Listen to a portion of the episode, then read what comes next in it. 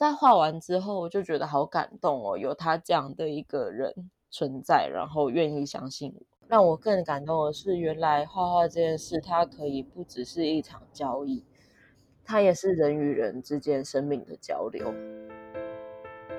Hello，欢迎来到 Her Story，它的赫兹共振。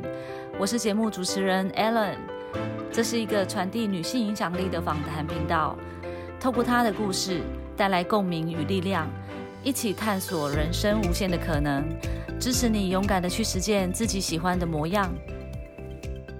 今天我真的是非常的荣幸，可以邀请到我没钱，所以边画画边旅行的作者陈柔安来接受我的访问。呃，她是一位非常特别的女孩，大学毕业就靠着边画画边旅行，带着一支画笔、一颗开阔的心，勇闯了伊索比亚、苏丹、新疆、北韩等总共二十四个国家。每一趟旅程中呢，遇见的人、经历的事，都让作者深信，一个人其实也能很勇敢。这次的访谈，柔安会跟大家分享他是怎么开始踏上这条探索世界的路，以及在这四年的旅程中一些精彩又动人的故事，还有这些人生际遇是怎么造就他个人成长的心路历程。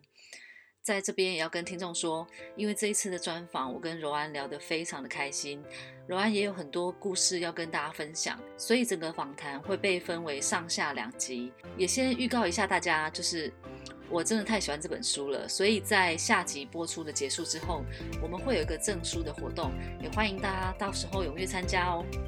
那我们现在就一起来欢迎柔安吧。嗨，大家好，大家好，我是柔安，自我介绍一下，我今年二十七岁，然后水瓶座或双鱼座，讲了一堆废话，然后从大学毕业开始，呃，边画画边旅行，那持续了大概四年的时间。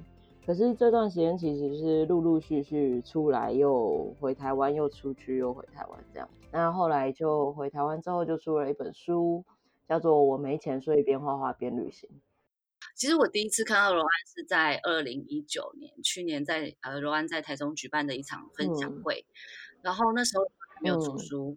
那我记得记忆非常深刻的是，罗安有将他的那个旅游手札传阅给现场的听众们。然后我当时摸到那个手札的时候，非常的震撼，因为是很震撼又很感动。就是感动的，就是说怎么会有这么年轻的一个女孩子有这样子勇气？然后一般我觉得一般人去旅行也没有办法经历到这些事情，所以我真的 特别的感动。然后。因为那个手写的的感觉，就是有很有有一些痕迹，有一些那叫历史感嘛，我也不知道。怎么它很破旧，其实是很有灵魂跟温度的感觉，所以很喜欢。好，那我们来聊聊是什么样的机缘，呃，让柔安开始这样子的边画画边旅行的生活呢？我在。大学之前，其实跟家人去过好几趟的跟旅行社的旅行，那那时候其实没有太多的感觉，就是旅行然后看到不同的国家。对，那直到大三的时候，我参加了我们学校的海外自工队，那我去了柬埔寨，啊，去柬埔寨跟当地人生活的那一个月，彻底的改变我对旅行的看法。我突然觉得，哎。旅行不应该只是看他们有什么好看的景点，看他们有什么建筑，看他们有什么呃特别的一些食物。我觉得这不是旅行真正的样子。那直到我去柬埔寨这个月，我跟当地人密集相处，然后跟他们变成朋友，我才发现，真正的旅行应该是要跟当地人有紧密的连接，然后借此。了解他们的思想，然后了解他们的生活方式，这是才是我喜欢的旅行的样子。所以这算是一个启发。所以大学毕业之后，我就靠着边画画，然后边旅行这样。所以因为那样子的一次的体验，让你开始对旅游有不一样的想法。那你又是怎么想到要用这种画画的方式来体验呢？也就是你第一次的街头卖艺是怎么开始的？我第一次的街头卖艺其实也是在，就是我刚刚说的那一趟大三的海外自工的旅行。那一趟其实我们去了一个月嘛，那在一个月的最后几天的时候，我就发现，哎，我钱包快没钱了。然后我就想说啊，怎么办呢？要不要跟队友借钱？可是我就觉得跟队友借钱这个方式好 low 哦，就是。因为那时候我的心里就是有一股小宇宙在爆发，因为我一直觉得我是一个极为平凡的人没有什么自信，在大学时候，然后那时候我能去能甄选进海外自工队，其实对我来说是一个非常非常大的转折跟荣耀的感觉，所以我那时候就觉得不行，我一定要再给一些自己一些突破，那我就想说，好，那我就到街头去卖艺吧，我来试试看画人像这样子，因为我本身其实是念设计的，所以呃算是有一些画画的底子，当然，但其实也没有。真的画过，就是在街头摆摊画过人像，所以我那时候也是非常非常非常紧张的。那在出发要决定去做之前，我就呃又让自己打退堂鼓了，我就觉得哈，可是。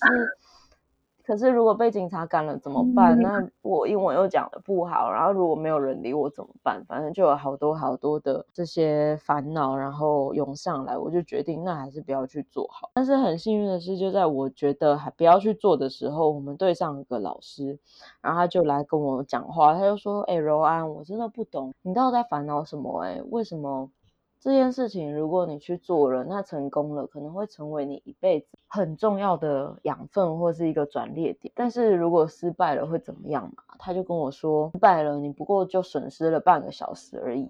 那我平常看你半个小时都在那边划手机，在那边看电影，你用半个小时做这件事情，会怎么样嘛？那他说了这句话之后，我就突然觉得，对啊。我为什么这这是一个无本生意耶？我干嘛就是不去做做看？如果我不去做，我一定会后悔一辈子。所以我那时候就开始在街头摆摊，然后呃一开始当然也是没有什么人鸟我嘛，一直拒绝我。然后我那时候就坐坐在路边就很沮丧。那刚好这时候就有一个英国男生，他本来在旁边看书，他可能觉得我很吵吧，所以他就 对他就他就走到我旁边，他就说：“哎，你在干嘛？”我就说，我想要，我想要靠画画赚钱。然后他就很兴奋的说，好，那我就当你第一个客人吧。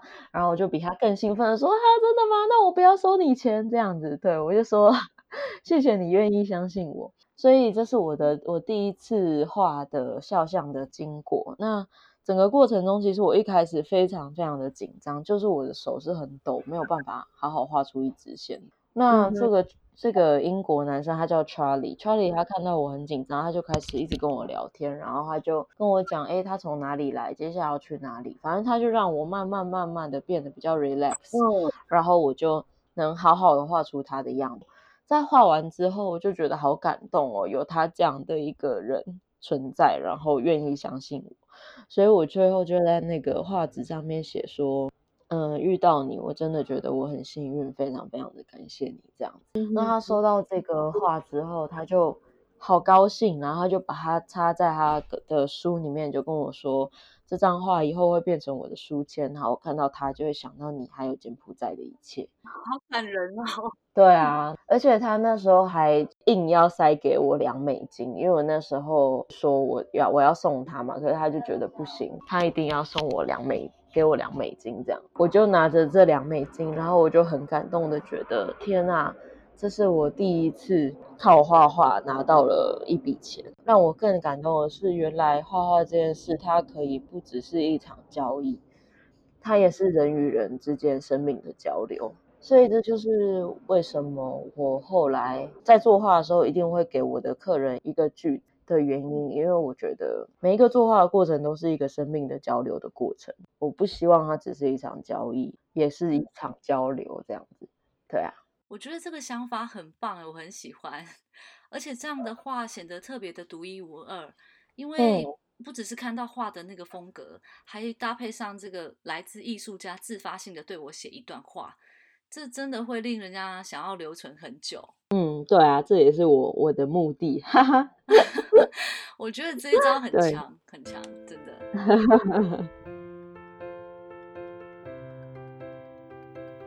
因为柬埔寨的国际志工之旅，让柔安对旅行的意义有了新的体悟跟想法。也因为第一次的街头卖艺，让柔安相信，原来作画不是一场交易，而是一场人与人之间的交流。从此以后，柔安在画作上都会写下一句话。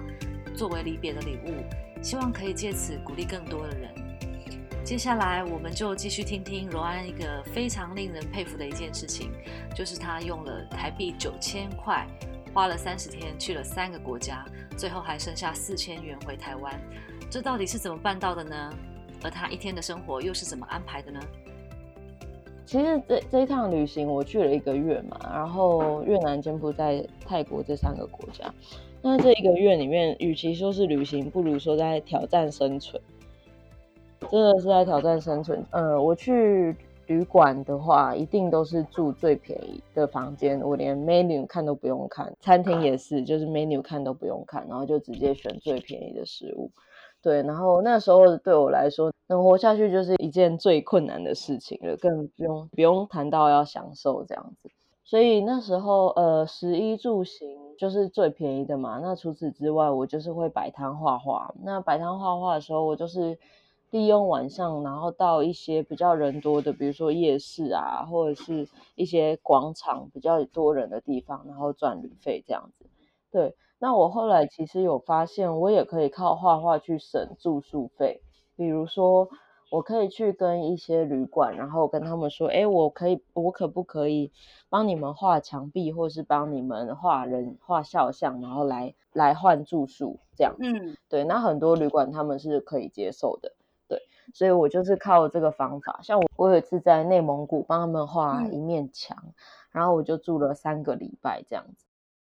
嗯，对啊，然后呃，像是食物的话，老实说有一个很烂的小 cable，真的很烂，所以我现在讲起来有点拍死。就是呃，我在摆摊的时候，都会有很多客人对我的故事很有兴趣嘛，然后就会想要约我吃饭。那约我吃饭的时候，他们就会请我吃饭，所以 所以其实我食就是就是吃的部分是这样，啊，这样还蛮省的，就是你知道。一天晚上大概就会有三个人约你吃饭，然后我就把他们平均分配到隔天的早中晚餐这样子，所以那时候我几乎就很没没有什么花到钱，对，但是这个就是一般人可能没有办法去做，因为好像你懂，就是 一般人没有，就是你至少要跟你至少要有办法跟当地人很很紧密的交流，才有办法做到这件事。对啊，那交通的部分，我通常就是搭便车嘛。嗯嗯，对，就是举起大拇指站在路边，然后搭便车。那我这边可以分享一些大家会觉得搭便车很危险，我自己会做的一些防备。嗯嗯，好。就像是，嗯，一开始车停下来的时候，我会先拿着手机，然后拍下他的车牌号，而且我会故意让车主看到。然后呢，上车之后，我会打给我的，假装打给我的一个朋友，或是要真的打也可以，反正就跟他说，哎，我现在在。一台车上，然后大概什么时候会到？然后，哎，我可以把车牌拍给你，就是传给你看这样子。那你到时候就在哪边等我之类的，对，让他知道，哎，有一个人知道你在哪里，然后你在谁的车上这样子。这是第二招。那第三招我觉得很绝，但我没有用过，是从别人那边听来的，我觉得很屌。嗯，就是他会在那个包包里面，就是放一个水果刀，然后再放一个苹果。然后就会拿起苹果来问那个司机说：“哎，我有苹果，你要不要吃？顺便亮出你其实是有武器的这样子。”对，然后就开始 削水果这样子。对，我觉得很好笑。对，我觉得很屌，而且这个起的作用其实是可能有有可能比那个电话跟照片那个还要厉害。对对对，没错，就是如果三招并行的话，我觉得基本上，对啊，至少真的是防有很大的防御效果。对啊，嗯，对，但是我还是会看国家，如果有一些地方就是真的是比较恐怖，像是印度的话，像这种印度这种地方搭便车，我就会再找别人陪我一起搭。如果基本上在欧洲或是像其实在非洲，我也是自己搭的。哦，真的。非洲感觉有点危险对啊，对啊。可是，嗯，我非洲自己搭是因为我我觉得那个小村庄是比较淳朴的小村庄，而且再加上那边我真的找不到其他人，对，所以我那时候就还是自己搭。嗯，对。那东南亚我觉得也蛮适合，最适合是中国啦，中国非常适合自己搭。我之前在中国，嗯，有一次我要去我去新疆，然后。我全程搭便车，然后我后来发现我搭了两万公里。哇塞！天哪，两万公里超扯，就大概是绕了二十圈台湾。对啊，然后可想而知，真的省了非常非常多钱。真的，真的非常厉害。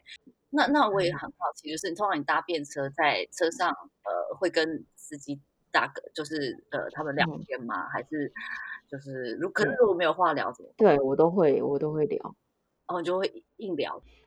老实说，我会硬聊。可是如果那个车程很久的话，嗯，就是如果可能短短的一个小时，我就会硬聊。嗯，对。那如果很久，可能要五个小时之类，我就会跟他说：“不好意思，我有点累，我我我可以睡一下吗？你会介意吗？”这样。对啊，就是还是会礼貌性的先说这样子。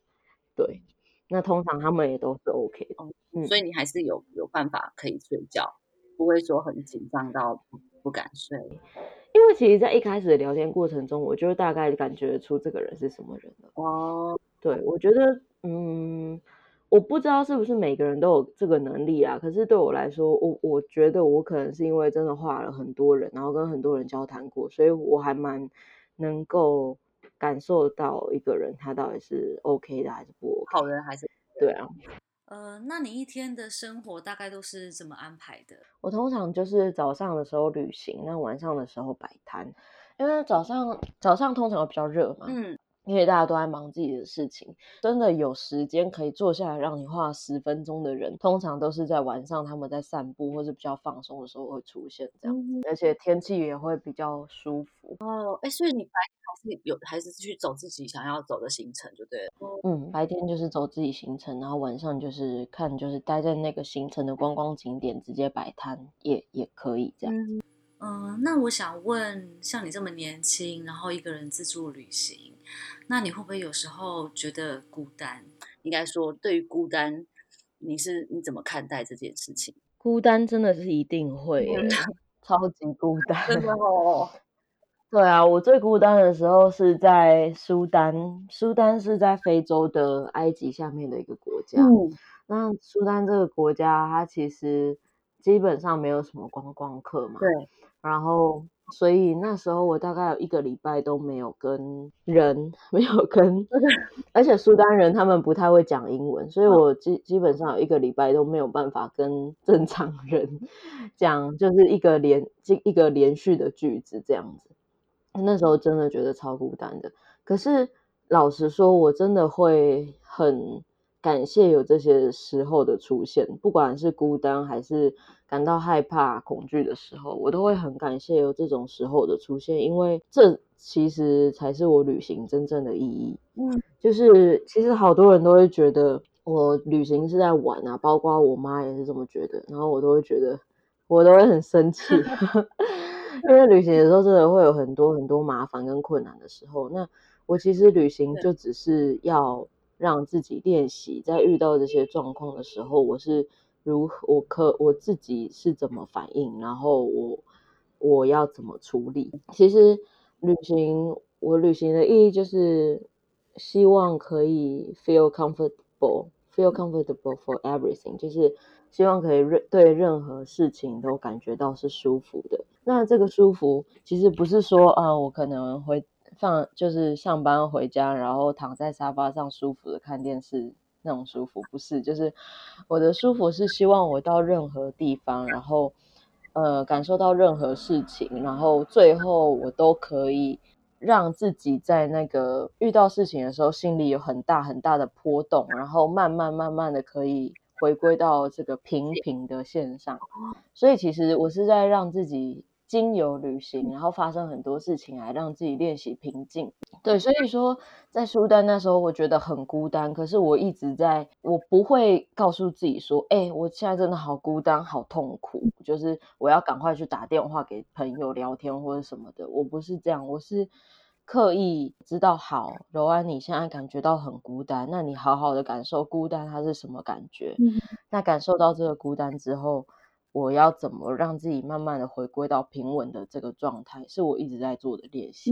所以说，嗯，我会，我反而会感谢有这些经历的存在，我反而不会排斥它。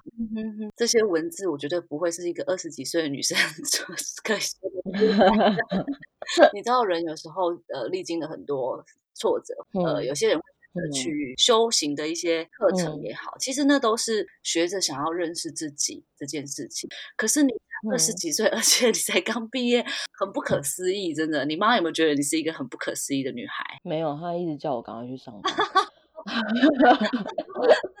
但是，嗯，我我必须讲，这个感觉也是在我旅行的最后两年的时候才有这个体悟的。嗯，其实一开始，老实说，真的就是单纯的想要知道自己的能耐，就故意这里没有钱，然后故意还要去旅行，是想要知道自己的能耐能耐，然后是因为这个成就感，那让我自己继续坚持下去，觉得，哎，我原来可以做到这些事情。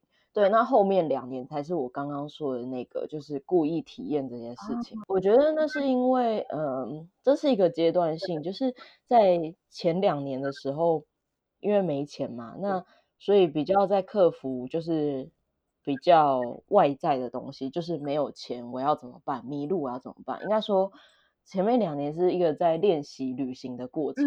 然后前面两年旅行，我很知道怎么旅行了，或是我很知道在哪里可以赚到钱，怎么怎么生活下去。那在后面两年，就反而会觉得，如果要继续旅行，好像是要探探索不一样的地方，所以才会比较。变到在心灵层面，像你刚刚说的，哎，我是不是遇到什么很多挫折才会开始去想这件事情？其实真的没有，我觉得就是因为我的人生一直都过得太平凡，然后太顺利，所以我才觉得人生很无聊，你知道吗？就是好像要去找一些比较那个那个 冒险来做，来对，对对对，来刺激一下自己，让自己觉得啊，活着就是很很很有趣。对啊，对啊。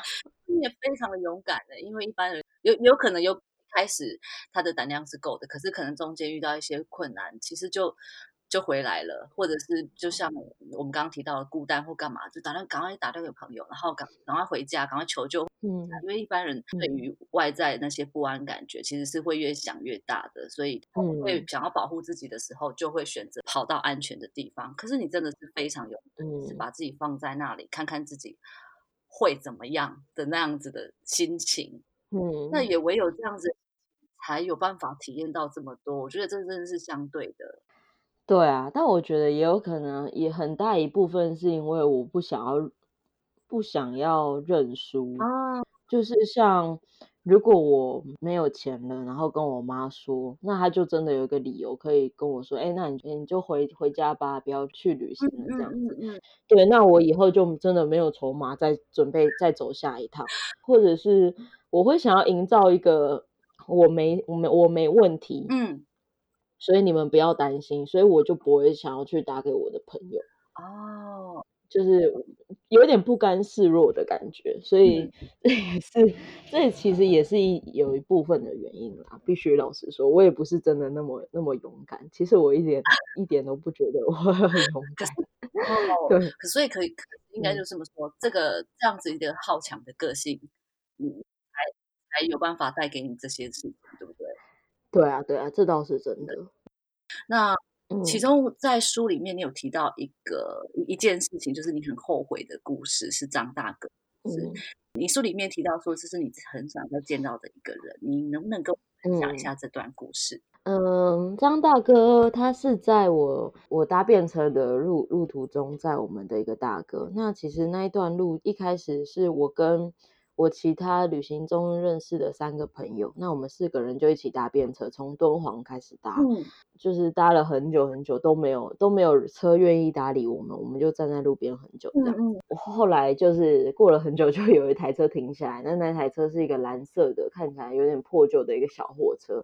嗯，司机就是那个张大哥。嗯，其实四个人的重量真的是蛮重的，真的会让他们他的车是有点负担这样子，可是他也。很大方的，就也没有说什么。我们发现张大哥他是一个算是一个过得比较贫困的农民工。那他车上那时候是载了很多很多的番薯，他那些番薯是从河南运过来的，所以他从河南一路开车载这个番薯，他想要载到新疆的乌鲁木齐。他说河南的番薯可以在新疆卖，可以卖到三倍的价钱，所以他那时候很开心的就。就是抱着他的这个可以赚钱的梦想，然后就开车开到新疆，然后遇到了我们这样子。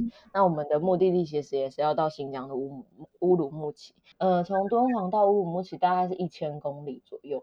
那正常的车大概可呃顶多就十个小时、十一个小时就会到，但是因为他们他的车真的比较破旧，而且就是是在番薯，所以。就是变得比较慢，然后我们最后就开了大概二十个小时才到乌鲁木齐。对，然后我我们有四个人嘛，我们就会轮流睡觉，然后派两个人就是跟张大哥 聊天。对，因为我们怕张大哥睡着。对啊，我们从从早上十点搭，然后晚上凌晨四点才到乌鲁木齐。对，那你知道张大哥他就是一个非常和蔼可亲的一个老人，他就一直跟我们说：“你们赶快去睡，不用担心我。然后我们你们一定很累了，我我自己 OK 这样子，就会让人感觉到明明开车就是他，然后他这么辛苦，可是他就是还觉得我们很累，一直帮我们设想。他甚至还跟我们说。”等下到乌鲁木齐之后，你们可以睡在我的家这样子。然后我们那时候好感动，好感动。结果凌晨四点，好不容易到他家之后，然后我们三我们四个人就跟着他屁股走走走，走进一个就是小院子里面。那这个小院子的旁边有很多很多个门，那他就打开了其中一个门，走进去。他说：“来吧，这就是我的房间，然后你们今天晚上可以睡这里。”然后他一一讲完，他就走出他的房门。然后他就走掉了。我们那时候就看了一下他的房间，他的房间里面其实真的没有什么家具。嗯，他的房间就只有一张上下铺的床，而且上铺已经被堆满了各式各样的生活用品。然后下铺就是一个单人的一个一个床位，呃，也没有桌子，只有一张椅子这样。然后就看得出他生活是非常非常辛苦的。对，那时候我们就面四个人面面相觑，想说啊。这要怎么睡啊？而且张大哥就只有一个床，然后他还让给我们，那他是跑去哪了？所以我们那时候就赶快追出去，然后就看他到底是跑去哪里。结果发现他跑到他的车上去，然后他决定他要睡他的车上。然后我们那时候好心疼，我们觉得他怎么可以这样？而且乌鲁木齐的冬天。是那时候零下大概两三度、三四度这样，就非常非常寒冷的时候，然后我们就把他从车上拉下来，然后就把他推进房 间。推进屋子里面，我们四个人就赶快再跑上车，然后把车反锁。我们四个就坐在车上，然后张大哥那时候还跑出来，就想要试图把我们从车上拉下去，可是我们都不鸟他，就是你赶快回去睡房间，我们睡车上这样子。对，两方的人在那拉扯。对对对，就是都是都希望对方过得好一点这样。嗯，所以我们后来就睡车上，可是其实那晚真的是太太难熬了，因为真的是太冷了，然后。对，你都可以想象鼻子的鼻涕就是流流下来，然后马上就就是有点变硬的那种感觉，就结冰，还蛮真的还蛮难睡的。然后我们大概在早上的嗯，好像八点左右，张大哥就起床了。那我们就请张大哥吃了一顿早餐，然后我们就继续我们的旅行。那那时候我画了一张画给他，我上面写说。嗯，你是我们在新疆遇到最温暖的太阳，这样子，对。然后我们就答应他，因为新疆通常是要绕一圈，最后还是会回到乌鲁木齐。我们就答应他，我们下次回到乌鲁木齐还是要来找他。那后来我们就又去了别的地方旅行，然后我们旅行到了一个地方叫做喀什。那到喀什这个地方的时候，我们四个人其实其中有两个旅伴，他是要回到乌鲁木齐了，他们没有时间再继续走，于是他们就回到乌鲁木齐的时候，就去又去找张大哥。那张大哥那时候是正在一个市场卖他的番薯，结果他的番薯其实卖的没有很好，然后他就听到哎我们要回去了，他就赶快回来找我们，这样子开了五个小时的车回来找我的那两个朋友。对，然后他据说他在发现，哎，原来不是四个人都回来，只有两个的时候，他有一点点失望，因为他想说他可以见到我，张大哥他非常喜欢我，好，但是 anyway 就是他们，嗯，我的朋友后来跟我说，他发现张大哥的桌上有很多没有缴的账单，就是有包括电电话的账单，还有房子的租金的账单，他都还没有缴，然后他们那时候因为旅费其实也不够，所以他们就只给张大哥五十块人民币。然后就跟我说：“你回到乌鲁木齐一定要再回来找张大哥，我觉得他的经济可能有有点困难。”我我那时候听了就觉得有点鼻酸，然后我就跟答应他们，我说：“好，我回去一定会去找张张大哥。”结果我后来又在新疆待了一个月的时间，然后这一个月过得非常的充实。我我穿越了沙漠，然后认识了很多很有趣的人。然后张大哥这件事情就渐被我渐渐的抛在脑后，然后就是有有一个绳子还是系着，可是就是那那那个事情就越来越远，越来越远这样子。等我再回到乌鲁木齐，我想要再回去找张大哥，可是。同行的就是另外一个旅伴，他是没有想要回去的，因为他觉得我们好像每次回去张大哥那边都会给他造造成一些困扰，所以他就没有想要回去。然后我自己就觉得我自己一个女生回去见他，好像那个状态有点怪怪的。于是我就决定，好，那就不要回去好了。但是我就自己在心中默默告诉自己说，就是离开中国之前要把。手机的 SIM 卡拔掉之前，一定要打电话给张大哥，然后跟他道别。这样子，那时候我终于要离开中国了，然后我就在昆明，那时候正在下一点小小的细雨，我就打给张大哥，然后电话那一头传来的是宁波的用户已经被停话，然后请查明后再拨。对，然后我那时候就看到，我那时候就。看着这个敦煌这个大城市，然后在下雨，然后我那时候也边哭，然后一直哭一直哭。那时候真的好想要回到张大哥的那个小房间里面，然后跟他说：“我对不起，我不应该没有回来看你，我不应该没有遵守这个承诺，然后 害你电话费最后也是没有缴，然后我没有办法联系到你这样子。”对啊，所以嗯。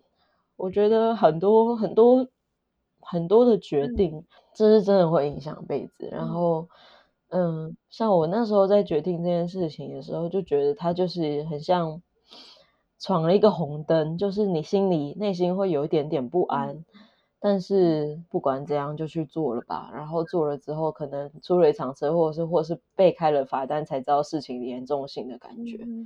对啊，我我觉得我那时候决定不去找张大哥。决定继续旅行，就很像这种感觉。直到他接到那场那通，就是打不通那通电话，我才发现这是一个多么错误的决定。哇，好心酸哦。嗯，我可以感觉得到，这个这场错过的再见，真的让你非常的遗憾。对啊，而且也是因为这个故事，才让我真正的。